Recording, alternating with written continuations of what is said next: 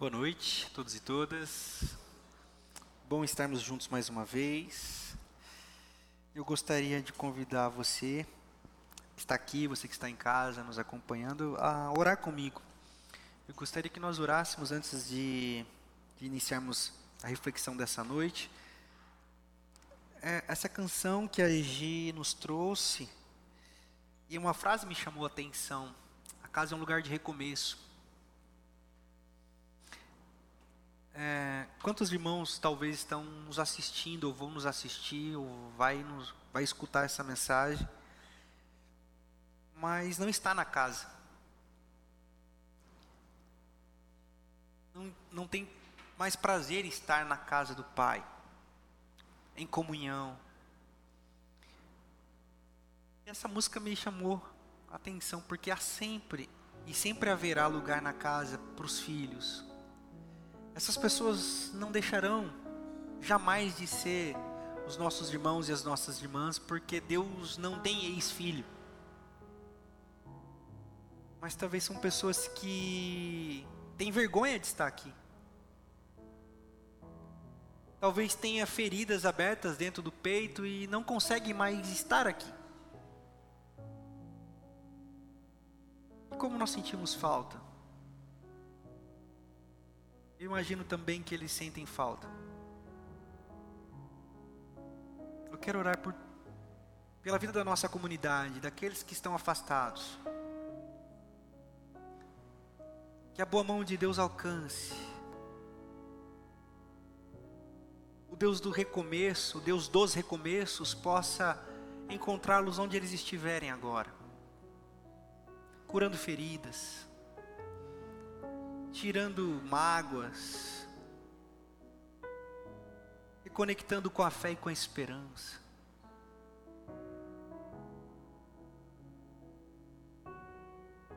Pessoas que se cansaram. O peso da religião foi maior do que a graça do Evangelho. Pessoas que se assustaram, talvez, com a graça do Evangelho, porque estavam tão acostumadas com o peso da religião. Que o amor desfaça todas as dúvidas. Que o Deus de amor e graça conduza os corações. E que a nossa casa seja um lugar de acolhimento, de recomeço, para irmãos e irmãs, para nós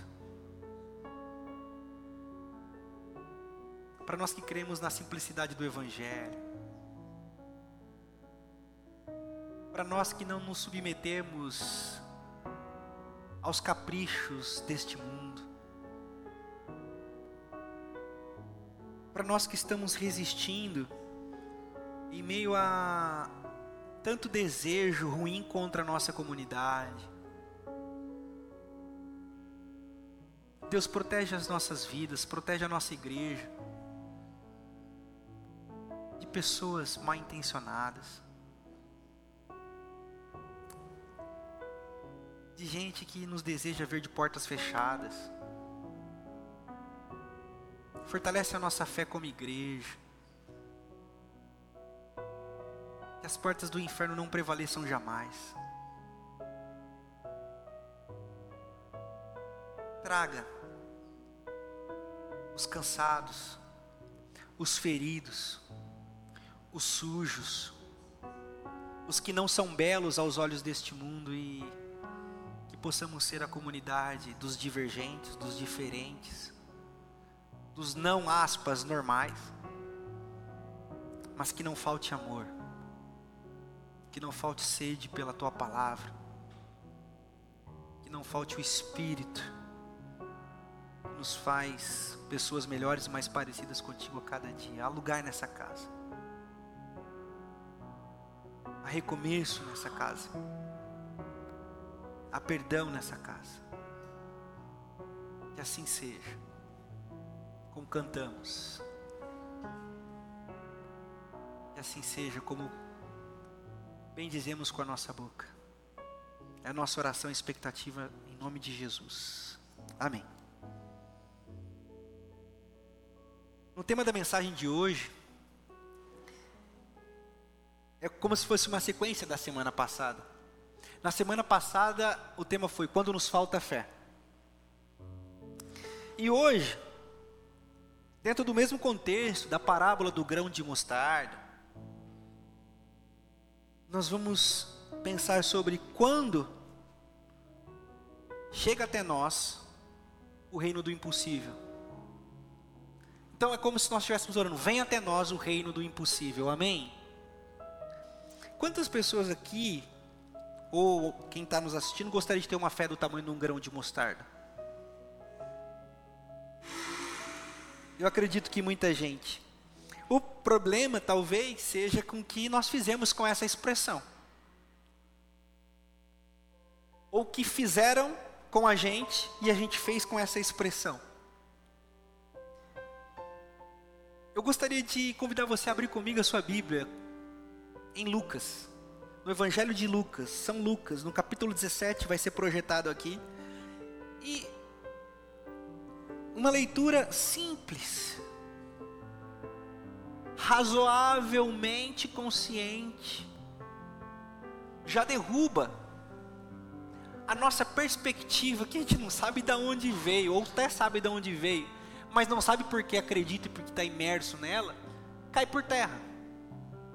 Preste atenção, Lucas capítulo 17, a partir do, a partir do verso 1. Disse, disse Jesus aos seus discípulos: É inevitável que aconteçam coisas que levem o povo a tropeçar. Mas ai da pessoa por meio de quem elas acontecem. Seria melhor que ela fosse lançada no mar com uma pedra de moinho amarrada no pescoço, do que levar um desses pequeninos a pecar. Tomem cuidado. Nesses três primeiros versículos, nós ficamos assim: do que, que será que Jesus está falando? É interessante nós analisarmos e simplesmente pensarmos que Jesus está conversando com seus discípulos. Ele acabara de contar uma parábola, a parábola de Lázaro e um homem sem nome, que apenas é chamado de rico. E na parábola, o rico que desprezou Lázaro a vida inteira, o rico que não atentou para a fome de Lázaro, para as chagas de Lázaro, para a desgraça de Lázaro, ele clama para que Lázaro refresque a vida dele. O rico não consegue perceber o estado de miséria que ele está, ao ponto de achar que Lázaro ainda tem que servi-lo. Jesus então estabelece uma lógica que diz assim: existem pessoas que nunca vão entender o seu estado e a sua falta de noção de humanidade, de realidade.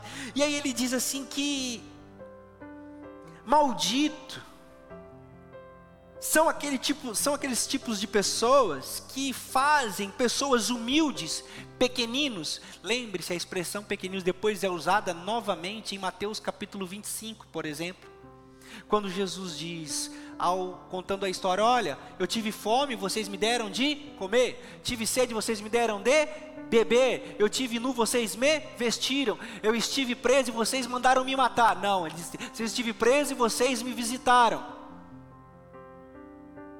Aí os caras falam assim, mas quando que nós fizemos isso aí que nós não percebemos? Ele falou assim, quando vocês fizeram um dos pequeninos, vocês fizeram a mim. Aí agora Jesus está dizendo assim, quem faz um dos meus pequeninos, sentir ódio dentro de si, ah, que maldito é esse ser. Ele está dizendo assim: pessoas que são cheias de si e que provocam a raiva ainda mais daquele que já está em desgraça. E os discípulos captaram a mensagem, os discípulos entenderam, porque ele continua dizendo: se o seu irmão pecar, repreende-o e se ele se arrepender, perdoe-lhe. Se pecar contra você sete vezes no dia, e sete vezes voltar e disser, estou arrependido, perdoe-lhe. Os apóstolos disseram ao Senhor, aumenta a nossa fé, velho.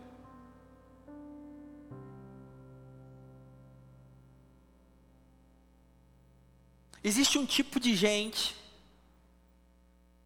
um jeito de viver na lógica desse mundo que não é a lógica do reino de Deus, é o reino deste mundo, que desprezam pessoas, que matam pessoas, que desumanizam pessoas.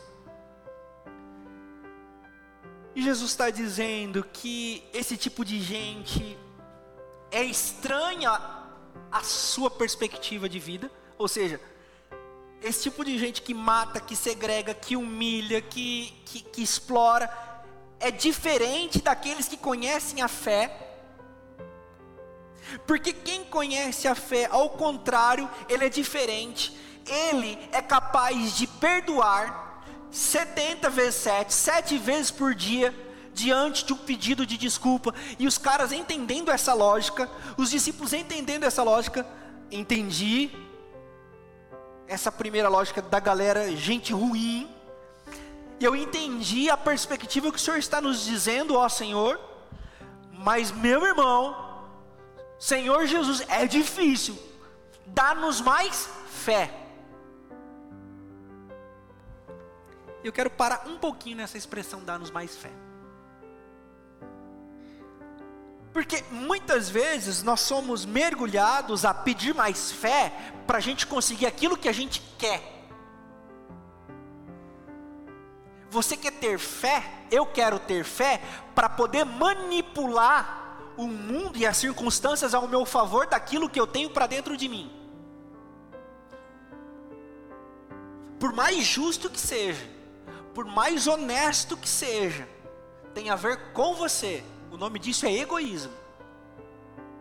Eu quero uma fé em Deus aumentada para que, na hora da necessidade, ela seja tão grande ao ponto dele dizer: essa fé é grande demais, eu não consigo ficar sem estender minha mão diante desse pedido. E os discípulos estão nos ensinando, através da fala de Jesus, dizer assim: ó, eu preciso de mais fé, mas não é uma fé para manipular Deus, não é uma fé para que eu diga, some dor de cabeça e ela vai embora. É uma fé para nos tornarmos capazes de mudar a lógica deste mundo, em nós, primeiramente. Porque na lógica desse mundo, eu perdoo uma vez, pediu desculpa? Tá, Segunda vez, tá me achando trouxa? Terceira vez, aí tá convicto que eu sou um trouxa. No reino de Deus, nós temos outra perspectiva. Mateus capítulo 5, vocês ouviram o que foi dito: Amem os vossos amigos e odeiem os vossos inimigos. Eu, porém, estou dizendo a vocês: amem os vossos amigos, mas também orem por aqueles que perseguem vocês que Jesus está dizendo? Não tragam eles para o lado de dentro. Irmão, sem fé é impossível a gente conseguir isso. A fé é para nos colocar diante de um reino impossível para nós. Amarmos como Jesus amou é impossível para nós. Essa é a lógica da fé. Essa é a maluquice da fé. Maluquice da fé não é você andar em cima do, do, do, do, do, carvão, não. Isso é doidice. Isso é parafuso a menos. Isso é questão psiquiátrica. Fé não é para você ver pessoas de branco que ninguém mais está vendo. Fé não é para você ficar 72 horas sem comer e ainda assim fazer um Ironman, uma prova de triatlo, porque é um homem de fé, porque é uma mulher de fé. Fé é para nos tornar tão humanos e tão capazes de trazer esse reino do impossível que inverte a lógica desse mundo. Por isso que o tema dessa noite é fundamentado nessa perspectiva de Jesus aqui. Vem até nós o reino do impossível. Aumenta a nossa fé e Jesus diz assim: Se vocês tiverem fé do tamanho de uma semente de mostarda, poderão dizer a esta moreira: arranque-se e plante-se no mar, e ela lhes obedecerá. Essa perspectiva de que a fé manipula as coisas está fundamentada nesse versículo, mas esse versículo está dentro de um contexto muito mais profundo que às vezes a religião nos faz ficar cegos. E a gente acha que ter fé é para ir lá no hospital orar por alguém que a gente ama, e se eu tiver fé, e todo mundo aqui tiver fé, essa Moreira vai sair daqui e vai para lá. Se a Moreira vai daqui para lá, é óbvio que ele vai sair da cama e vai para casa. Não! Agora, o que eu não estou dizendo que não é legítimo nós orarmos por alguém doente. Eu não estou dizendo isso. Oremos.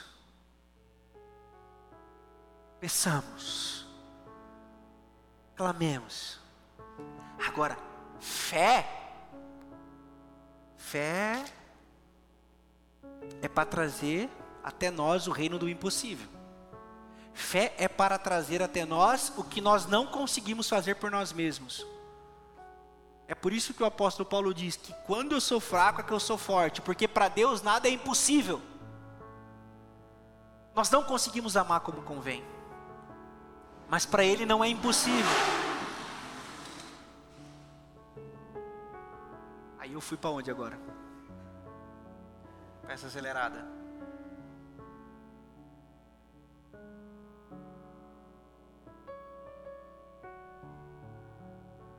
Se fosse na EBD, na escola bíblica, eu ia falar, eu quero ouvir a opinião de vocês. Mas como não é, voltemos. Ah, o que é impossível? Que é impossível para você? O que é impossível para mim? O que é impossível para nós, seres humanos? Amar. Ser generoso sem esperar nada em troca. Ser altruísta pensar menos em nós mesmos, morrer para as nossas vontades. É texto? Difícil para nós é sermos como uma semente que cai, morre e dá muito fruto. Difícil para nós é sermos como Gálatas 2, capítulo 20, já não sou eu mais quem vivo, mas Cristo vive em mim. Difícil para nós é tomarmos a nossa cruz e seguirmos a Jesus. Impossível mas em Deus nós podemos todas as coisas. O que é um reino do impossível? O que acontece quando esse reino chega?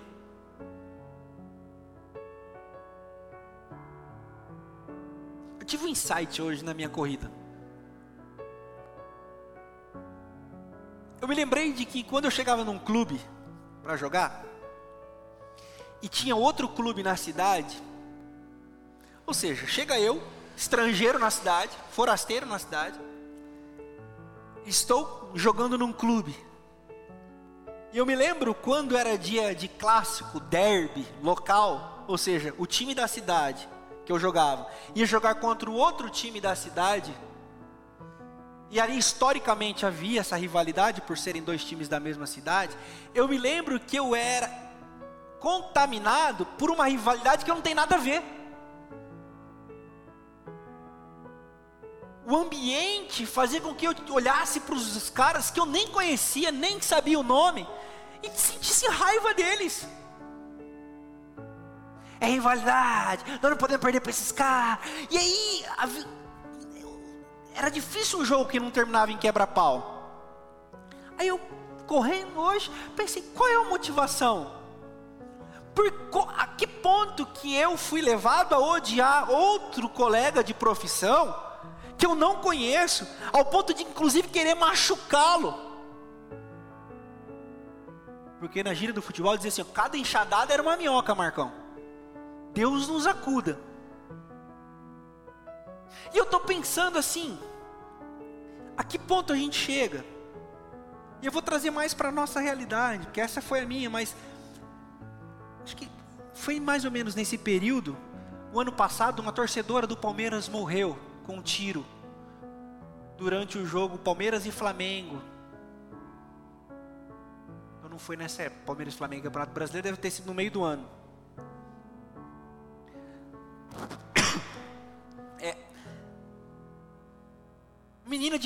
23 anos. Um, bando de gente fanática começa a brigar. E a menina que estava no trem toma um tiro na cabeça e morre. Eu me lembro que na minha época de mais envolvido com as coisas da igreja, assim, mais crente. Eu fui para a porta do Pacaembu fazer evangelismo. Era a final da Copa São Paulo de Futebol Júnior, Corinthians e Santos. E nós estávamos do lado de fora do Pacaembu. E nós preparamos cartazes, Jesus te ama. Aquela, aquela, aquela coisa. Falei que era crente. E Jesus te ama. E aí eu sei que apareceu lá no material nosso, lá tinha uma cartolina. Você lembra? Ainda tem aquela cartolina que é meio verde água? Aquele verdinho bem clarinho. Não sei se existe ainda, mas enfim. E nós escrevemos lá, Jesus te ama, tal. E fomos para a porta do estádio, e chegando a Gaviões da Fiel. Ficamos na entrada da Gaviões. É, tá, e pai, pai, pai, aquele. Corinthians. Cara, na hora que a menina abriu assim, ó, Jesus te ama, naquela carta. Da cor da sua blusa, assim, mais ou menos, na cartolina. Na hora que a menina abriu assim, irmão. Já viu o pitbull correndo atrás de gato? Eu falei assim: cadê a cartolina? Os caras destroçaram a cartolina em menos de dois segundos. Porque a cartolina era esverdeada. O corintiano não usa nada verde. Não gosta de nada verde. Eu falei, rapaz, agora eu sei porque os caras são chamados bando de louco. Tá. E você pode pensar comigo, quanta ignorância, mas isso é absurdo. E é verdade. Eles odeiam a pessoa pela camisa que eles vestem. Ele não sabe quem é o outro, se é pai de família, se é mãe de família, se é uma estudante que não tem nada a ver. Tá com aquela camisa, ele vai te odiar. Seja Corinthians para Palmeiras, Palmeiras para Corinthians, Corinthians para São Paulo, São Paulo para Santos. O Santos é um pouco mais idoso, mas ainda tem. Tô brincando, só para não perder a piada. Mas é, é isso. Aí você pode pensar assim comigo: Nossa, pastor, que, que é né, um bando de ignorantes, né? Onde já se viu odiar a pessoa simplesmente pelo clube que ela torce. Não faz sentido nenhum, não faz. E agora eu quero trazer para nós.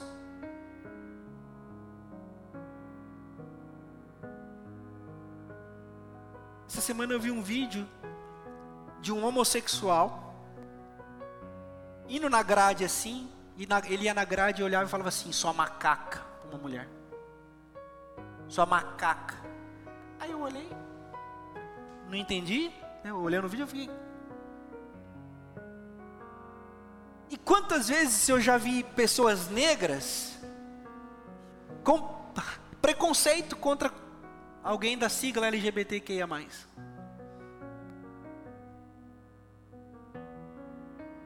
Quantas vezes já vi gente faminta com preconceito com a comunidade LGBTQIA? E quantas vezes já vi gente LGBTQIA, com preconceito com quem passa fome? Por que, que eu estou dando essa tríade de pequenas, de minorias, pequenas comunidades? Porque não é sobre ser pequena comunidade, não é sobre ser minoria, é sobre precisar de Jesus e ter uma consciência transformada. Ninguém é salvo pela condição sexual que tem, ninguém é salvo pela condição social que tem, ninguém é salvo pela cor que tem. Precisamos de Jesus todos nós. E eu quero dizer também, quantas vezes nós somos como esses torcedores fanáticos que odiamos pessoas pelo lugar que elas nasceram, pela condição sexual que elas têm, pela religião que elas professam, pela roupa que elas vestem nós desumanizamos pessoas. Eu não sei se você já se pegou com um olhar desumano. Eu já me peguei com um olhar desumano. É terrível. É terrível. O olhar desumano faz a gente olhar para o outro. E é um olhar tão diabólico que a gente acha que aquela pessoa não tem sentimento, não tem alma.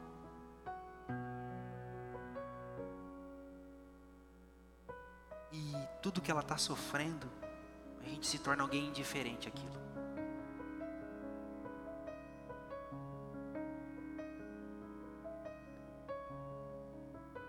Não é esse o olhar dos fanáticos das torcidas, é, é, é, torcidas organizadas? É o nosso olhar para o mundo quando nós não temos a fé, quando nós não somos chamados a crer num reino que é impossível. Nós começamos a olhar o mundo de uma maneira desumana. Nós começamos a olhar para as pessoas de uma maneira desumana. Nós começamos a olhar para nós, muitas vezes também de uma maneira desumana. E se a gente se cobra de uma maneira desumana, por óbvio que nós vamos cobrar o outro de uma maneira desumana. Eu quero caminhar para o final.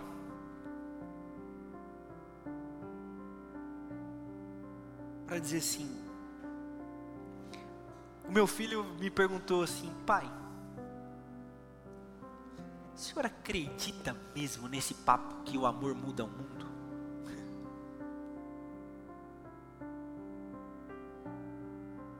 Eu disse a ele: se eu não cresce que o amor muda o mundo, a razão da minha fé estaria nula. E ele disse assim: Mas você acha que o mundo vai mudar, pai? Eu falei: Eu acho que não. Ele falou: Então você crê ou você não crê? Eu falei assim: Uma coisa é saber que as coisas não vão mudar, outra coisa é não viver como se as coisas pudessem mudar. Então eu vivo como se as coisas pudessem mudar, vivendo pelo amor. A minha fé não faz eu levantar ninguém de uma cadeira de roda. A minha fé não cura um diagnóstico ruim da vida de ninguém.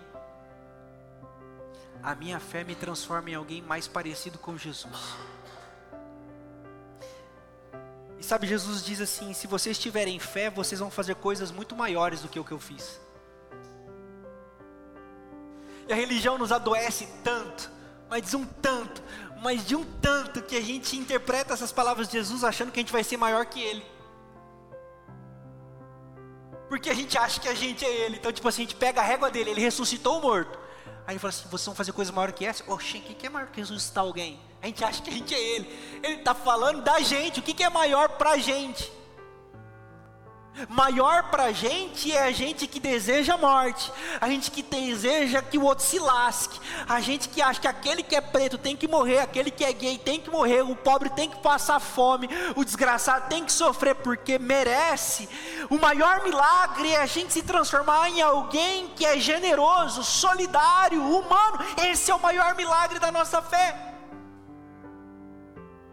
Jesus não passou por essa experiência porque Ele é Deus. Coisas muito maiores Ele disse que vocês vão fazer. Ah, irmãos.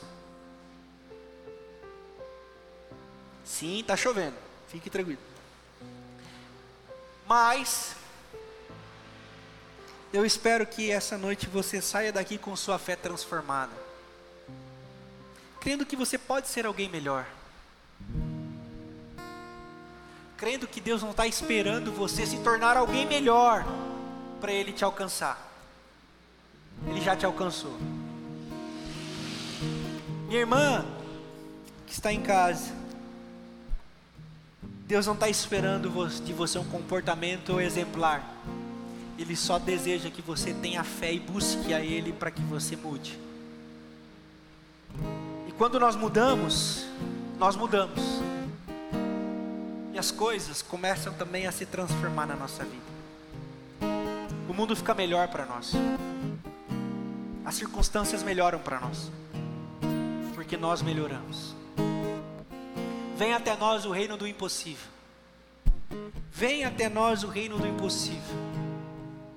O reino de Deus. Nas lógicas contrárias desse mundo. A bondade de Deus nos alcança. É isso que nós vamos cantar nessa hora como oração. Obrigado, Senhor. A tua bondade nos alcança. A tua bondade nos coloca diante da perspectiva de que podemos mudar. Deus, quantas vezes nos falta fé, fé de que podemos ser melhores, fé de que o teu amor pode nos curar, tornar o mundo um lugar melhor, através das nossas ações, através de quem somos. Deus, nós estamos aqui reunidos em Teu nome, crendo na Tua bondade, declarando a Tua bondade, aumenta a nossa fé. Traga até nós o reino do impossível. Que esta casa, que esse lugar, que essa comunidade, que essas pessoas sejam conhecidos por, pelo teu amor, pela graça que vivemos e espalhamos sobre essa cidade. Quantas situações nós somos acometidos, Deus, que endurecem o nosso coração, problemas, dificuldades, tristezas e decepções endurecem o nosso coração. Circunstâncias que nos fazem acreditar que não vale a pena ser uma pessoa boa. Ah, Deus, em nome de Jesus, liberta-nos disso essa noite. Traz de volta a esperança. Traga até nós o reino do impossível. Aumenta a nossa fé. Que o amor e a bondade prevaleçam em nossos corações, Senhor nos tirando de toda mágoa, nos tirando de todo rancor, nos tirando de, de todo ressentimento que nos paralisa, que faz a nossa vida andar para trás. Nos ajude, Senhor, a perdoar 70 vezes 7. Dá-nos uma fé do tamanho de um grão de mostarda. Nós cremos, nós queremos, e é por isso que nós oramos, no poderoso nome de Jesus. Amém. Amém. Amém. Amém. Vamos orar para a gente encerrar esse momento? Obrigado, Senhor, pelo esse tempo. Obrigado pela nossa comunhão. Leva-nos de volta para as nossas casas, para os nossos lares. E que durante essa semana, Senhor, a nossa fé seja aumentada e o teu nome seja glorificado através da vida de cada um de nós. Guarda-nos no teu amor, na tua graça e na consolação do teu Santo Espírito. Venha sobre nós, a sua igreja, não somente nós que estamos reunidos aqui, mas a tua igreja espalhada sobre toda a face da terra, a família humana, agora e para todo sempre. Amém. Amém. Amém. Um beijo no seu coração para você que está em casa. Dê um abraço quem está ao seu lado. Até semana que vem, se Deus quiser.